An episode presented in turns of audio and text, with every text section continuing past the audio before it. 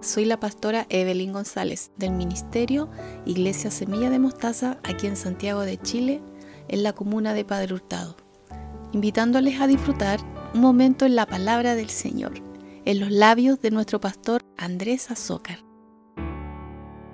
Hemos estado siendo tan edificados en la palabra del Señor. Hoy día es un día especial, para mí es un día especial, el Señor ha estado tocando pero mi corazón de manera impresionante, me he levantado en la noche a orar al Señor, a clamar al Señor, a buscar del Señor. Y, me ha tenido inquietado porque estamos viviendo tiempos, como lo hemos venido diciendo, cruciales, que son, que son sumamente estratégicos para lo que se viene. Hemos sido expuestos a la palabra del Señor ha recibido usted palabra del Señor en este último tiempo, ¿cierto? Han sido palabras que no han estremecido, que el piso se nos ha remecido un poco. Se le ha remecido a mí sí, a mí sí. Hemos estado siendo confrontados con la palabra. Cuando uno, confrontado es cuando uno no haya por dónde esconderse y por más que se esconde de lo que Dios, Dios quiere decirnos algo, no hay manera de esconderse porque la palabra nos, nos, nos ve en nuestra intimidad más absoluta. Así que bendita la palabra del Señor. Así que hoy día vamos a iniciar con un pasaje que será un lema en las próximas cuatro predicaciones. Hechos capítulo 6, versículo 7. El libro de los Hechos en el capítulo 6, en el versículo 7. Y vamos, vamos a, vamos a, a leer este pasaje. Amén, permiso. Aleluya. Gracias, Señor. Este pasaje en el capítulo 6 parte en el versículo 1 eh, diciendo algo sumamente importante y hablando de algo que se llama crecimiento. Y en el versículo 1 dice en aquellos días como, como, eh, como creciera el número de los discípulos, hubo murmuración de los griegos. Eh, contra los hebreos, porque ahí pasaba algo, eh, como se estaba creciendo, el crecimiento produce incomodidad. Entonces viene el hermano Sergio y le está ocupando la silla al hermano Matías. Entonces dice, ¿qué pasa si esta es mi silla? están, eh, cuando uno empieza a crecer, algo empieza a pasar. ¿Cierto? El capítulo 6 parte con esta frase de que hay un crecimiento, hay un problema que solucionar, que que se debe solucionar y se soluciona eligiendo ahí a siete diáconos, ¿verdad? Pero vamos a ir al versículo 7 en específico y esa va a ser nuestra palabra central. Y dice lo siguiente, leo en el nombre del Señor. Y crecía la palabra del Señor. Lo que estamos aquí repitamos eso. Y crecía la palabra del Señor. Y mire lo que pasaba. Y el número de los discípulos se multiplicaba grandemente en Jerusalén también muchos de los sacerdotes obedecían a la fe. Oremos. Padre, gracias le damos por su palabra desafiante, Señor, en este tiempo. Oramos, Señor, para, para que usted nos guíe con su palabra, usted nos dirija, nos instruya, que al salir de este servicio, Señor, nuestra vida salga, Señor, diferente, Señor, diferente, aún desde la conexión. Señor, hoy día usted haga algo especial a través de las redes, de aquellos que nos escuchan, Señor, porque esta palabra tiene que estremecer nuestra vida, Señor. Oramos en el, en el nombre de nuestro amado Señor Jesucristo y decimos, amén. Aleluya. Amén. Puede tomar asiento. Esa frase, y crecía la palabra del Señor, esa palabra crecía es la palabra en griego eh, auxa nomai, y habla de incrementar, habla de crecer, de propagar, de extender. Eso significa esa palabra crecer. Eh, que causa un incremento, que goza de un mayor respeto, la palabra del Señor. Eso estaba pasando, eh, que la palabra del Señor era elevada a una posición de mucha estima. Significa que crece hasta el colmo, de tal manera cuando usted eh, lee la palabra del Señor, wow, es lo que pasa en el cielo. Dice, cuando el rollo fue abierto, todos guardaron silencio. Es esa idea de lograr un gran poder de lograr el más alto lugar, el más alto puesto. Eso estaba pasando con la palabra del Señor. Otra versión habla de, que cuando esto empieza a operar, cuando habla de crecer es que está siendo fecundo. Es como cuando es fecundado, ¿cierto? El, óvulo ahí en, en el vientre de la mujer, vida aparece. Eso pasa con la palabra de Dios. Hacer fructífero habla de engrandecer. Cuando eso pasa, cuando la palabra de Dios es revelada y empieza a crecer, algo empieza a suceder, algo empieza a moverse, el fruto se empieza a manifestar en cada uno. Y dice que el número de los discípulos se multiplicaba grandemente. Esto no es que sumaban, habla de multiplicación, porque a veces creemos que dos más dos son cuatro. Pero habla de una multiplicación que, que, el número se va aumentando de tal forma que es, no solamente se multiplicaba, sino se multiplicaba grandemente. Nos dice, interesante esto, que aumentaba el número de asistentes a esa comunidad. No dice eso.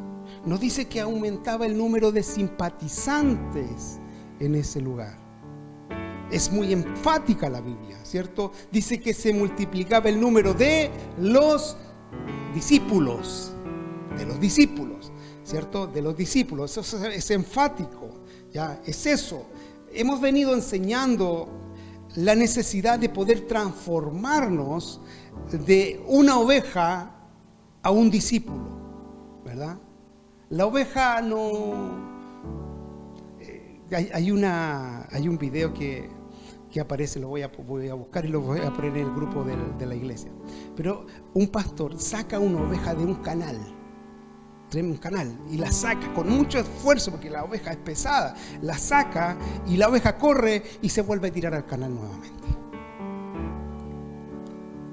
La oveja no, no tiene dirección, por eso necesita un pastor, expresa. Por eso que es tan importante eso. Transformarnos, de dejar de ser creyentes nominales para ser discípulos enseñables. Vuelvo a repetir eso.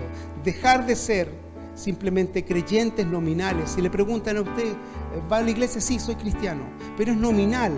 Es decir, un número simplemente tiene que ver con que asiste, pero no es discípulo, no es enseñable, no hay forma de que uno pueda captar lo que Dios está diciendo.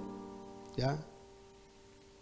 Habla de dejar el biberón, de dejar la leche de un infante, de un bebé, para empezar a comer comida sólida, que afirme sus pies, que afirme, que lo pueda afirmar para los tiempos de conquista.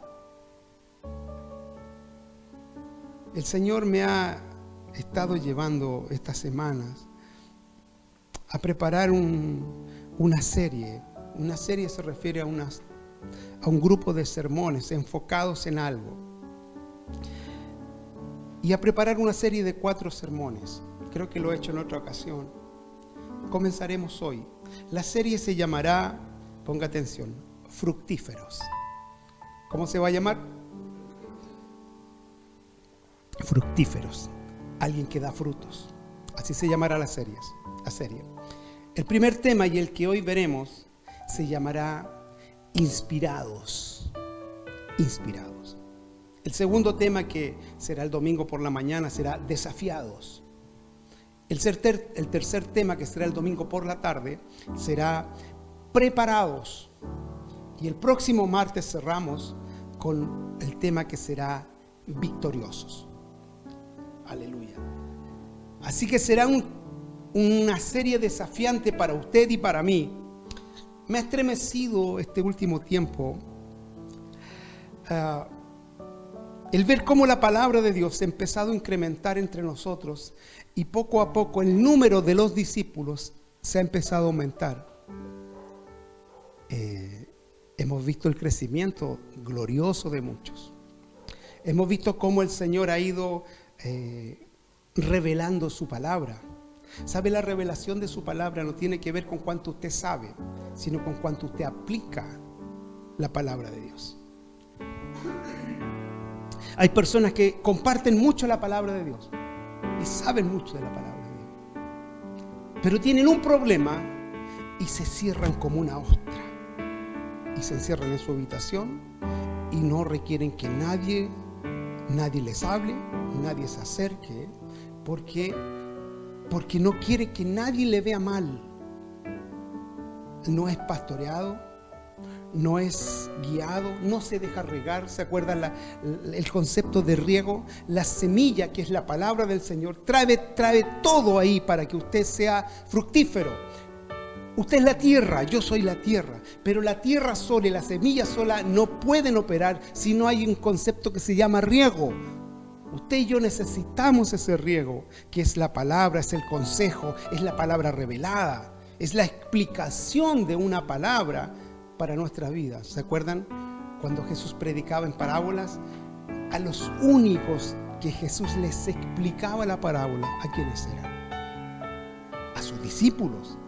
Por eso es tan importante ser discípulos. Jesús dice a los demás por parábola, pero a ustedes se las explico. A ustedes les doy a conocer el reino. Por eso es tan vital ser discípulo. El asunto que para ser discípulo yo necesito algo que se conoce como mentor. Algo que se conoce como, como la inspiración. Yo necesito ser inspirado para algo. El pastor no está para mandarle algo a usted y decirle, hermano Sergio, le está prohibido hacer algo. O Mati, tú no puedes hacer eso. El pastor está para inspirarles a hacer lo correcto. Lo que Pablo decía, Aprended de mí como yo de Cristo. Él era una inspiración para Timoteo. Él era una inspiración para Tito. Porque siendo todo lo que era Pablo, sufría, decía, sí, sí se puede, todo lo puedo en Cristo que me fortalece. Y era una inspiración de cómo era posible que un hombre tan, tan sufrido eh, pudiera hacer cosas tan increíbles. Era porque eso era un ejemplo tan grande para sus discípulos que los inspiraba. En la Biblia todos necesitamos que alguien nos inspire.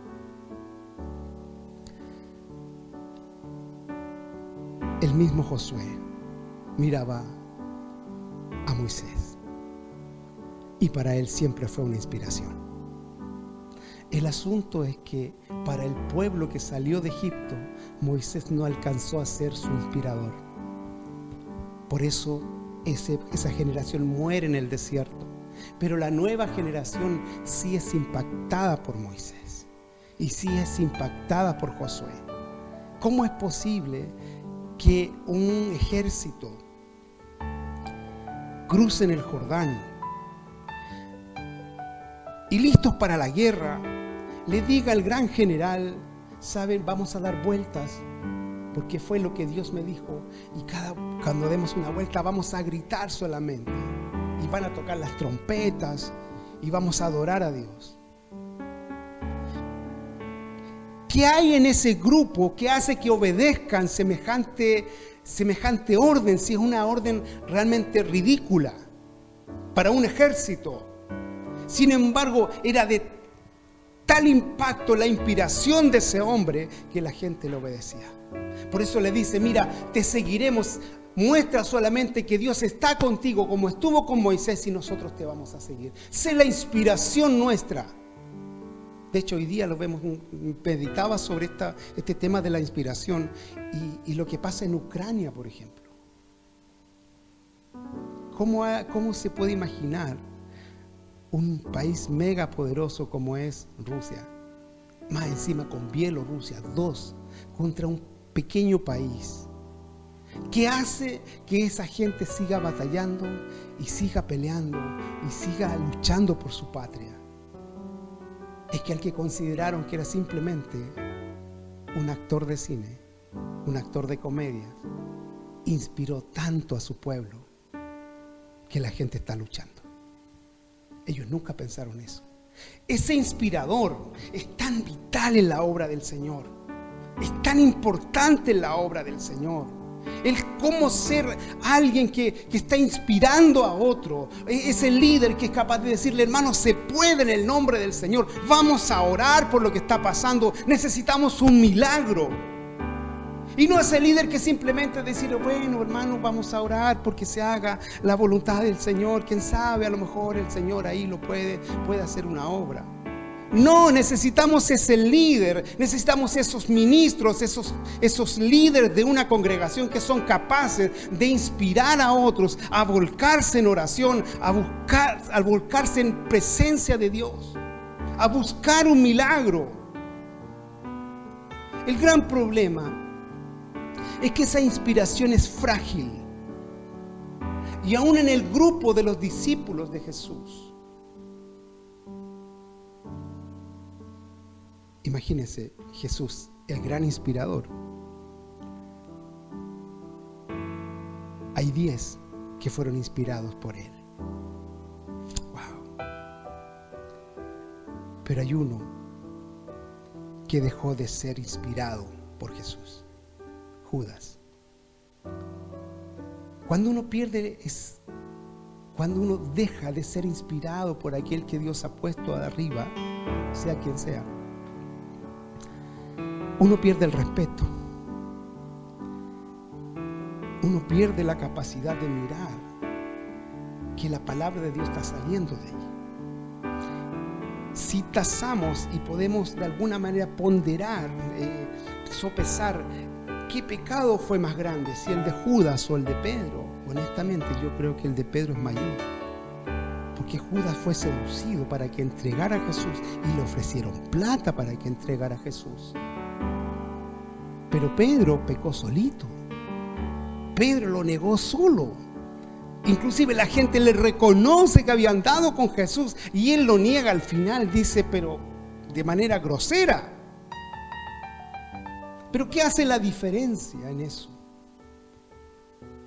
Es que Pedro nunca dejó de pensar que Jesús era su inspiración pesar de que había traicionado, que, había, que había negado al Señor, él sabía que había algo ahí, que el Señor era misericordioso, lo conocía. Por eso cuando las mujeres le dicen, ha resucitado el Señor, él con Juan corren al sepulcro. La pregunta, si no hubiera conocido a Jesús en, su ser, como Él era, si no hubiese sido su inspiración, ¿qué hubiera hecho, qué hubiera hecho Pedro? Pedro se hubiera quedado ahí escondido con el temor que apareciera Jesús y se acercara donde él y lo enjuiciara y le dijera, ¿por qué me negaste? Sin embargo, él corre porque Jesús aún era su inspiración. El gran problema con Judas es que Jesús dejó de inspirarle. Por eso lo niega, por eso lo, lo entrega.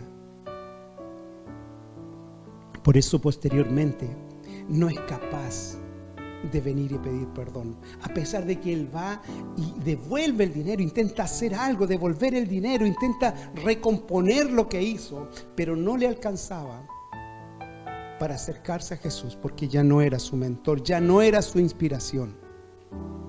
Y eso terminó en que quedó un abandono tal que la única solución fue el engaño que, que el diablo le hizo a su mente para que se matara. Qué tremendo. La inspiración es lo que se necesita para conquistar esas cosas que Dios nos ha dado. Hay una, cuando uno estudia la historia de las misiones aquí en, en América del Norte, en Estados Unidos específicamente había una zona donde estaban unos indios, no recuerdo el nombre de ellos, pero muy salvajes, y el Evangelio o los grupos misioneros querían alcanzar ese lugar para llegar con el Evangelio, pero era peligroso porque, porque al que llegaba lo mataban, entonces no era fácil conquistar esa tierra.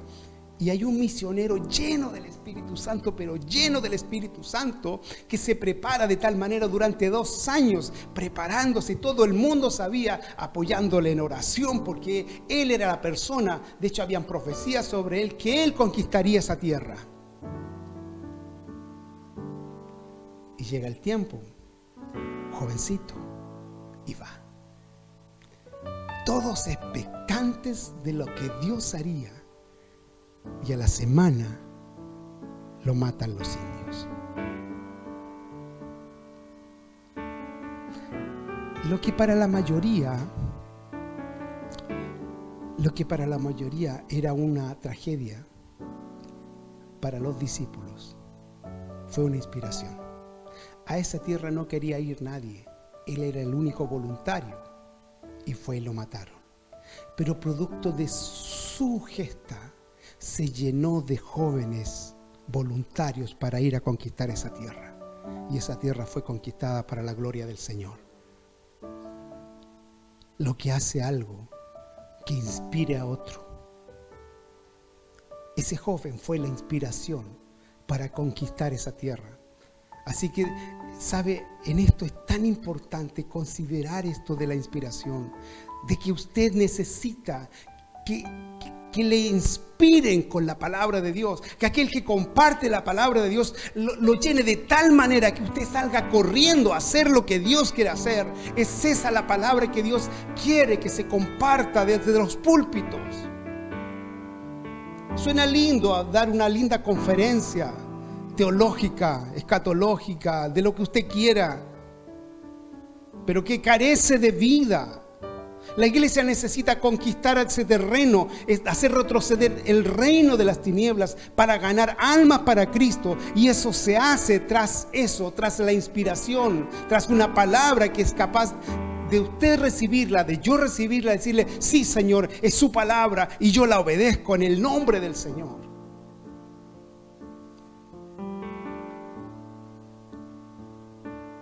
He estado en reuniones donde de verdad la palabra de Dios es tan desafiante que dan ganas de salir corriendo, hermanos, para solucionar todos aquellos conflictos que he tenido en mi vida y que aún uno puede tener, para solucionarlo, para ser parte de la obra del Señor. Es tan inspirador eso que, que, le está, que está compartiendo el que, el que está predicando, que usted se llena de gozo, sale, sale, pero, pero con el corazón hinchado.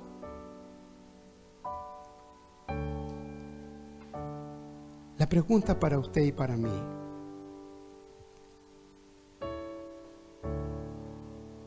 ¿Tiene alguien que le inspire? ¿Son sus líderes inspiradores para usted? ¿Tiene el respeto suficiente para decir, sí Señor, yo reconozco la voz suya en el lugar donde usted me ha puesto? Porque si usted no reconoce eso, si usted no está siendo inspirado, y póngame atención, esto es muy relevante. Y lo digo con el temor del Señor. Pero si usted no está siendo inspirado en el lugar donde está, no está en la iglesia correcta, aunque sea esta. Porque usted necesita riego, usted necesita ser inspirado, usted necesita oír la voz de Dios desde el lugar donde usted está congregándose. Usted necesita ser iglesia. Para eso, para poder, para ser fructífero, para ser fructífero, para tener fruto, usted necesita ser inspirado. Decir, vamos para allá, vamos para allá, no veo nada, pero vamos en el nombre del Señor porque, porque Dios nos está guiando, hay una visión. Pero cuando todos quieren ir hacia su la, pastora lo predicaba y daba el ejemplo del remo, cada uno remando para su lado. El tema de la inspiración se produce cuando el liderazgo está cohesionado, está unido, son uno. Y hay algo que yo reconozco con, con una alegría enorme.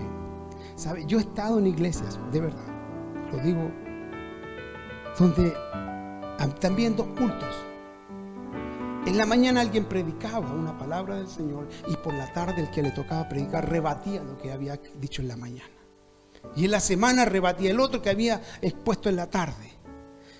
Era una pelea entre aquellos que compartían la palabra de Dios. Y esto es relevante para los que compartimos la palabra del Señor. Porque tiene que haber una unidad en esa motivación. Tiene que haber una unidad en ese de ser inspiradores para la iglesia.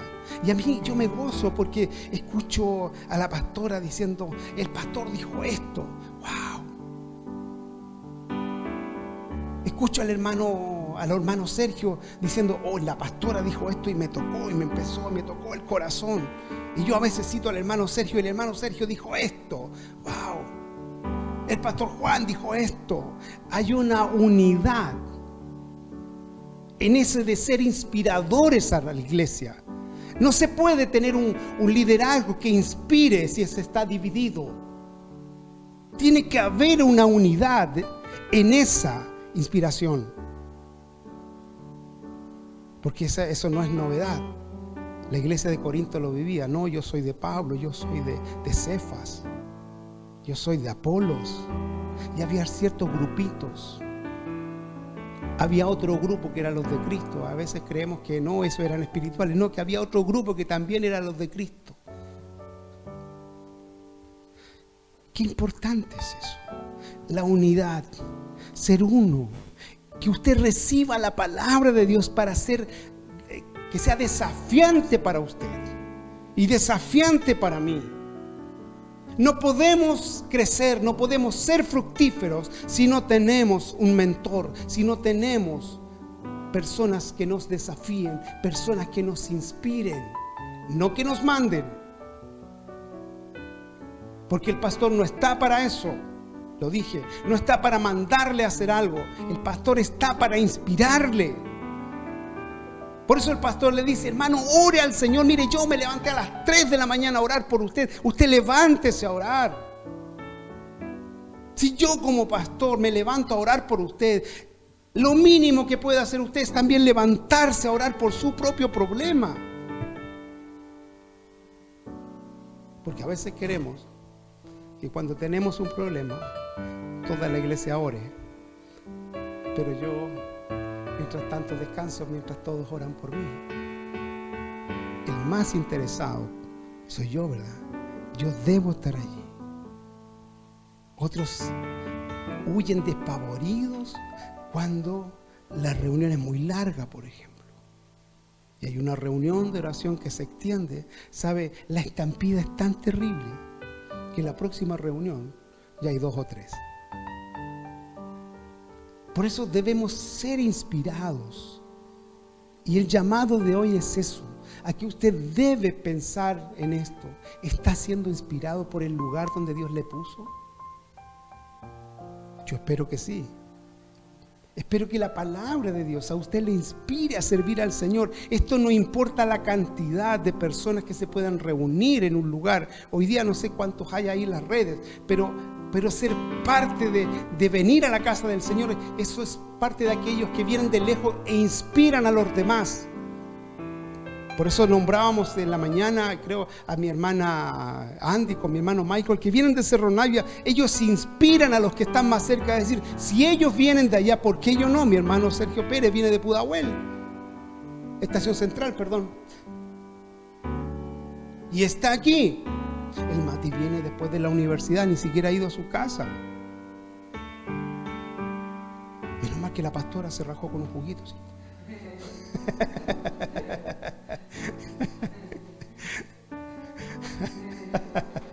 Gloria al Señor. Pero esos buenos ejemplos son los que nos inspiran. Por eso el reconocernos es parte de la inspiración. Cuando usted recibe una palabra de Dios, usted da gracias por la palabra de Dios. ¿Da gracias a quién? Le da gracias a Dios, pero le da gracias a aquel que compartió la palabra de Dios. Eso es súper importante. ¿Sabe la gran frustración de una madre meditaba eso mientras yo venía hoy día manejando en un lindo taco ahí en Camino Melipilla. Y digo, lindo porque fue un buen tiempo de meditar mientras tuve tiempo ahí. Y meditaba sobre este tema de la inspiración y la gran frustración que tiene una madre es que haciendo todo lo que tiene que hacer en su casa y preparando dentro lo mejor puede un lindo plato para su casa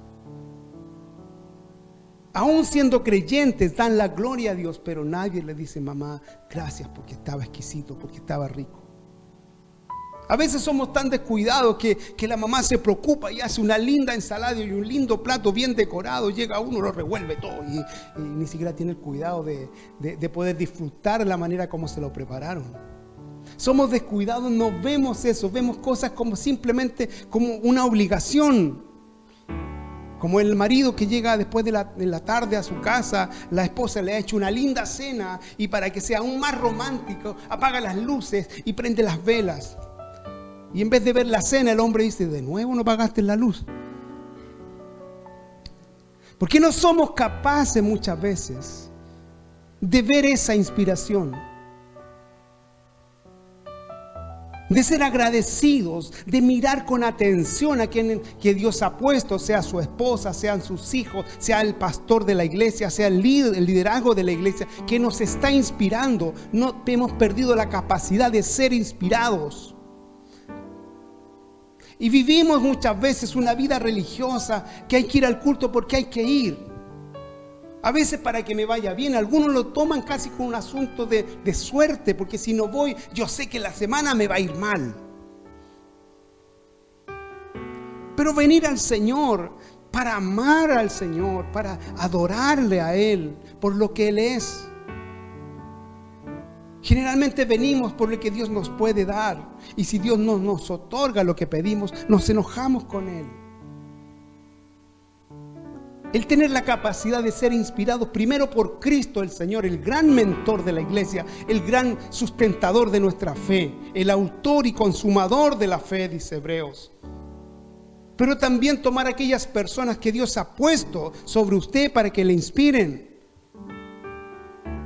Por eso esa palabra, cuando crecía, tiene que crecer la palabra de Dios, tiene que crecer la inspiración en la palabra de Dios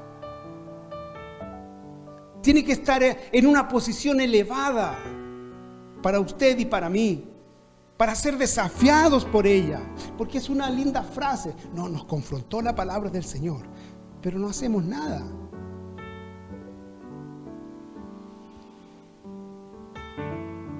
Qué bueno es entender este tema, que cuando crece la palabra del Señor, empieza a aumentar el número de los discípulos.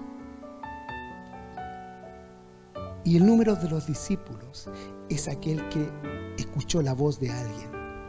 Si la voz de, del liderazgo, si la voz de pastor de una iglesia local no está ligada a la oreja de, una, de un creyente, de un discípulo, uno está en la iglesia equivocada. Porque esa, esa persona nunca le va a poder inspirar, nunca va a tener el mal de Judas toda la vida.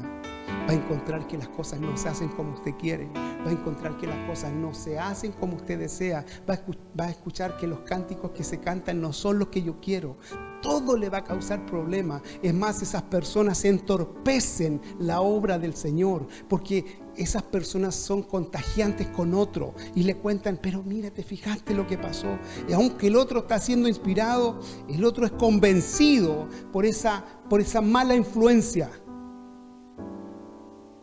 Por eso mirar por quién estoy siendo inspirado. Ser guiados por el Espíritu Santo. Porque el Espíritu de Dios va a hablar al Espíritu de un discípulo. A ellos le va a hablar. El otro actúa por el alma, por la emoción. A veces creemos que el pastor está para emocionar la iglesia. Y si mientras más lloran, pareciera que es mejor la iglesia. Hermanos queridos, Dios puede tocar nuestras emociones y yo, yo de verdad me gozo cuando el Señor se manifiesta en el culto. Pero si su vida no está siendo impactada por la palabra de Dios, y, las personas que están compartiendo la palabra de Dios no le inspiran a servir al Señor, a hacer las cosas bien, eso es pura emoción. Porque hay una cosa que hace el Espíritu Santo, regenera, cambia las vidas. Porque Él necesita que usted se vuelva un inspirador para otro. Porque la única forma de que usted conquiste a los de su casa es que usted les inspire a servir al Señor. Por eso Pablo le dice al, carcelero de Filipos, le dice, mira, si crees tú, vas a ser salvo tú y toda tu casa, porque tú le vas a inspirar.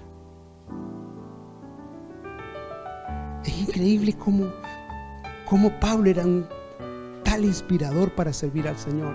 Había un hombre, un esclavo, que vivía en una iglesia. Su jefe era el pastor pero era su patrón.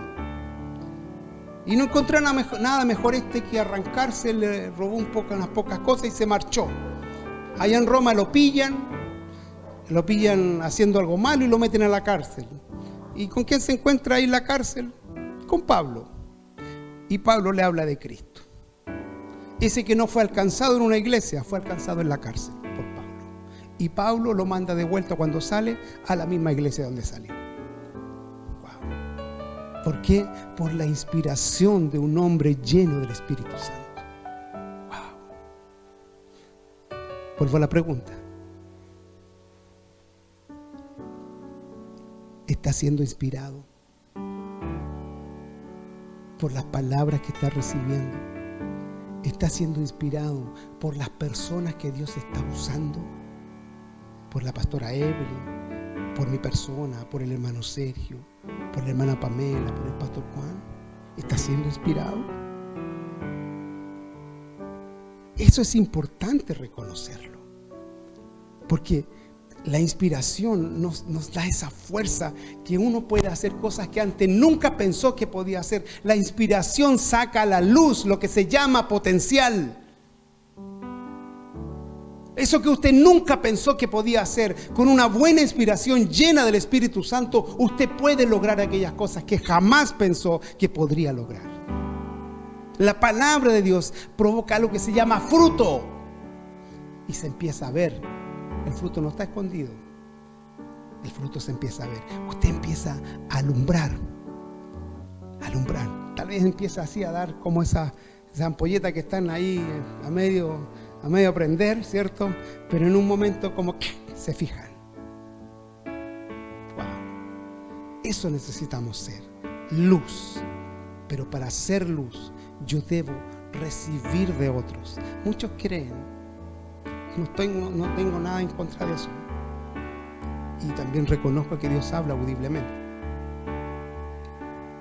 Pero es interesante como aquellos que andan buscando que Dios les hable audiblemente no sean capaces de escuchar la voz en su iglesia local de lo que se comparte desde su púlpito. Si usted no es capaz de escuchar la voz de Dios aquí, nunca escuchará la voz de Dios. No espere escuchar la voz de Dios audible. Porque eso se llama rebeldía. Eso se llama realmente tener el espíritu de Judas. Judas escuchaba las mismas enseñanzas que escuchaban los otros. Las mismas, las mismas parábolas. Es más, Judas gozaba de un puesto superior. Era el tesorero, el ojito de Jesús, digo yo a veces. Era el tesorero del grupo, hermanos queridos. Qué tremendo. Por eso el cargo no significa mucho, es simplemente un lugar donde Dios me tiene preparándome para algo mayor. Eso es el cargo. Si usted está trabajando en algo, es el, cargo que Dios le dio, la operación que Dios le dio, el trabajo que, que Dios le dio momentáneo. No, es que yo siempre voy a ser músico. Es que yo siempre voy a ser eh, predicador. Es que yo siempre voy a estar ahí en la puerta. No, hermano querido. Dios te está preparando para algo mayor. Es un estado de preparación intermedio para que conquiste lo que realmente Dios tiene para ti. Aleluya. El dejarnos inspirar por el Señor, decir, Señor, yo, yo me cansé de ser un mediocre, yo me cansé de ser siempre lo mismo, yo, yo espero en usted alcanzar eso que tiene para mí, alcanzar esos logros que usted tiene para mí. Que las palabras que yo estoy recibiendo las voy a atesorar, voy a recibir esa semilla, voy a dejarme regar y tarde o temprano ese fruto va a florecer. Por eso la serie se llama Fructíferos. Pero tiene que crecer la palabra de Dios en mi corazón primero. Eso significa que tiene que estar en un lugar alto, tiene que estar en un lugar de, de, respeto, tiene que estar en una posición elevada, tiene que tener poder, tiene que tener el mejor lugar.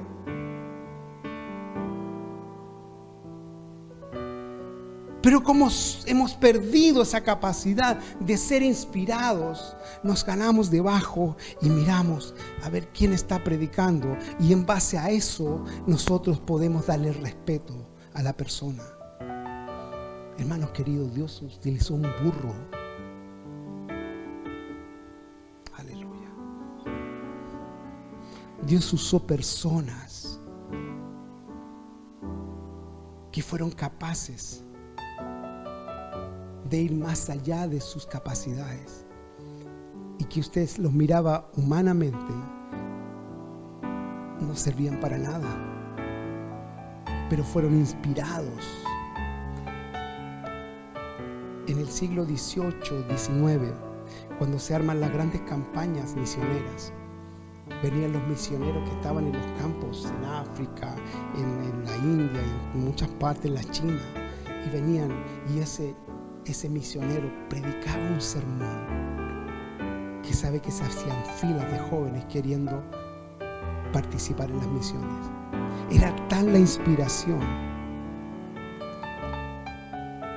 cuando yo era pequeño había un gran predicador, no sé si los nuevos lo alcanzaron a conocer, pero el gran Gigi Ávila. Era de tal inspiración, a veces mal inspirado, que todos empezaron después a predicar como centroamericanos, los chilenos. Palabras del vive. Pero, pero de alguna manera era impacto en la gente. De ver a alguien con, la unción del Señor, que yo, yo quiero tener lo que Él tiene. Bueno, Él daba las pautas, vuélcate en oración, vuélcate en ayuno. ¿Cuántos creyentes hoy día conocen esa palabra, ayuno? Volcarse en oración, levantarse a las 3 de la mañana a orar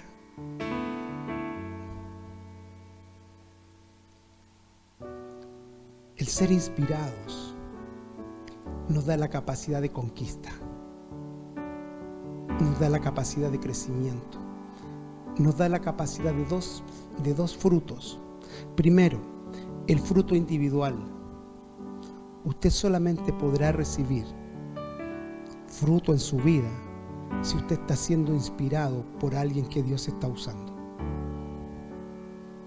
Eso no significa que usted adore a una persona significa con reconocer la voz de Dios en el lugar donde usted está.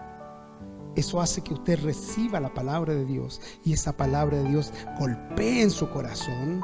Y si usted tiene dudas, va a ir donde esa persona para que le siga impartiendo la palabra de Dios. Yo comentaba en la mañana, conocimos con mi esposa al gran Pablo Hoff, el, fundador del Instituto Bíblico eh, Nacional.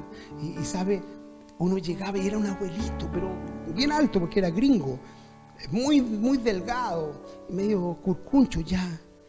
Y te veía, hermano querido, decía, hermano, ¿cómo estás? Y te tomaba y te remecía entero, te envolvía. Y uno lo iba cansado, pero ya más no morí como después de la U o menos. Así venía uno, pero muerto. Y sabes, quedaba tan prendido de cómo él, que, que, que uno llegaba el tiempo de la capilla que se conocía como el, como el culto.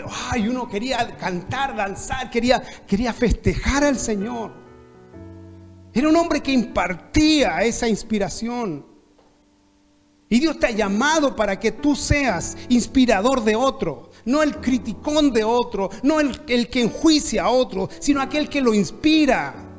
Inspira a tus hijos a servir al Señor. Inspira a tu familia a servir al Señor. Inspira a los tuyos a servir al Señor. Que tu pasión por el Señor sea desbordante.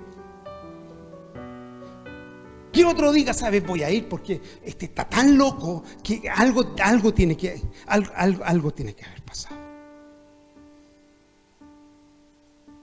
Como dijo una vez alguien que se convirtió en la esposa y la esposa era, era polvorita. ¿Te conoces lo que es polvorita? Y era tóxica. ¿Conoces ese, ese?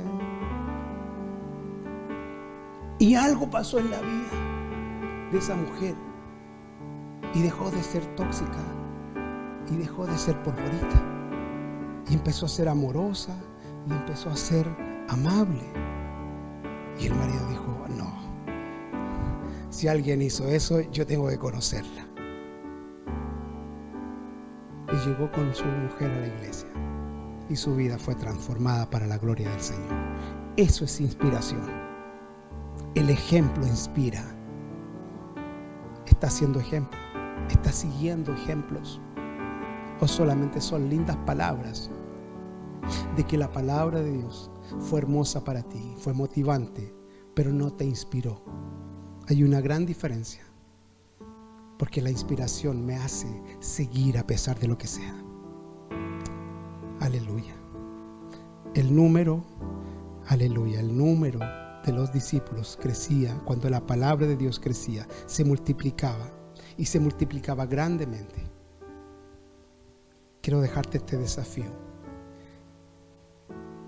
Y quiero dejarte, iglesia amada, para que tú investigues en tu corazón si realmente el lugar donde usted está le está inspirando. Porque hay algo que viene que es gigante. Vivimos tiempos donde, ¿sabe? Son tan difíciles. Donde si no viene un juicio de Dios para la humanidad, quiere decir que viene el gran avivamiento que habla Joel. Porque todos los otros avivamientos que hemos tenido han sido olas de su espíritu. Pero ese gran avivamiento que dice Joel que se ha derramado su espíritu sobre toda carne, eso va a ser en todo el mundo. Ese aún no se ha cumplido. O viene ese avivamiento, donde no podemos quedar fuera, o viene un gran juicio de Dios. Pero sea cual sea, si usted no está siendo inspirado, usted puede conocer muchos de los eventos, pero muchas veces nos saltamos partes de la Biblia. Es interesante hablando acerca del instituto bíblico. Muchos llegan al instituto bíblico a estudiar y sabe cuál es el gran el gran desafío que le expliquen Apocalipsis. Todos llegan, están en primer año y lo único que quieren que le expliquen Apocalipsis, el Gog y el Magog y qué pasa con Rusia. Lo primero que aparece es Rusia y China y ahí lo y qué pasa con los diez cuernos y un montón de cosas. Y, y pasa un poco lo que pasa en el libro de Efesios que quieren pasar de sin reconocer que están sentados junto con Cristo en lugares celestiales, pero ellos quieren irse al capítulo 6, ahí a la lucha espiritual. No tienen idea cómo hacerlo, no tienen idea que están sentados con Cristo, que son hijos de Dios, que es por gracia, que deben caminar como Él anduvo, pero ellos quieren ir allá al otro lado. No te puedes saltar las etapas. La inspiración parte desde lo básico hasta lo mayor. Hay que reevangelizar Chile. Hay que reevangelizar Latinoamérica. Vivimos un continente de descarriados porque no entendió la revelación de Jesucristo. Y Dios está preparando hombres y mujeres, iglesias en diferentes lugares que sean inspiradores para servir al Señor. Para que les sirvan de corazón y no solamente por algo nominal. Y tú eres parte de eso. Tú eres parte de eso. Aleluya. Quiero concluir con esa con este desafío. Que ores al Señor.